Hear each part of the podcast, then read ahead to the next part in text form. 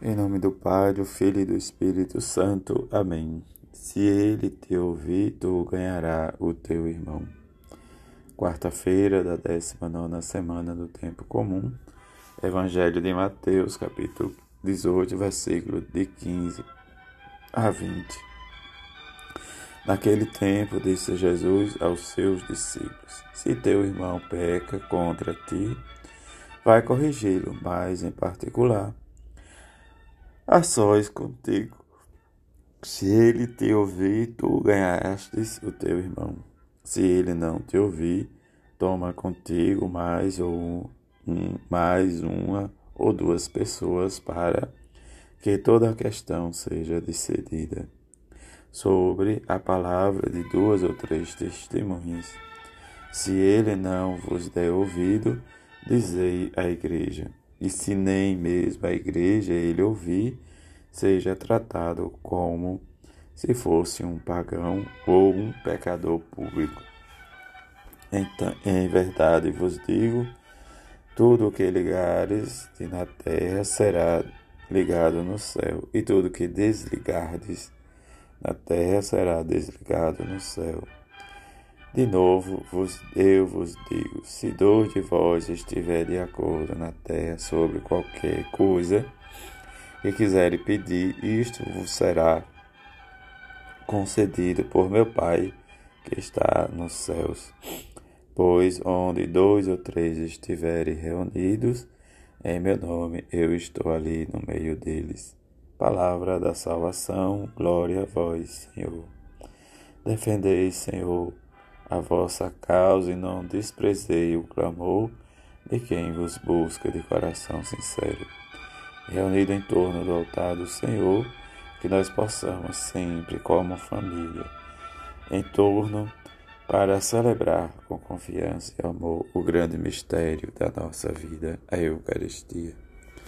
Experimentar sempre é dizer sempre sim, e diante da herança que somos, seu povo, viver sempre, em que Moisés morre ali, conforme a vontade do Senhor. Em Israel nunca mais surgiu profeta como Moisés. É o que nos diz o livro do Deuteronômio.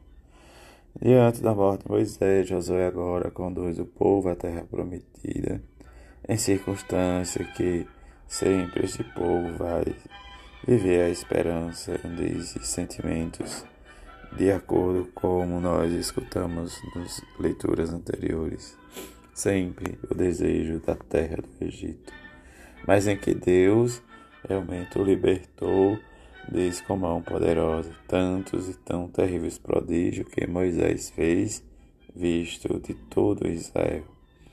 O Salmo nos conduz e nos leva à reflexão em que devemos sempre bendizer o Senhor Deus que nos escuta e que Ele dá vida à nossa vida. Vede ver todas as obras do Senhor, seus prodígios estupendos entre os homens. Todos vós que a Deus temeis, vinde escutai. E o Evangelho, de acordo com o que nós escutamos, é a correção fraterna. Entre essa correção fraterna que nos custa, porque aquele que realmente nós precisamos corrigir é aquele que nos leva a esta reflexão mais de perto, como o próprio Jesus diz. Se teu irmão te ofende, vai corrigi-lo pessoalmente, em particular. Se ele te escutar, tu ganhará o irmão.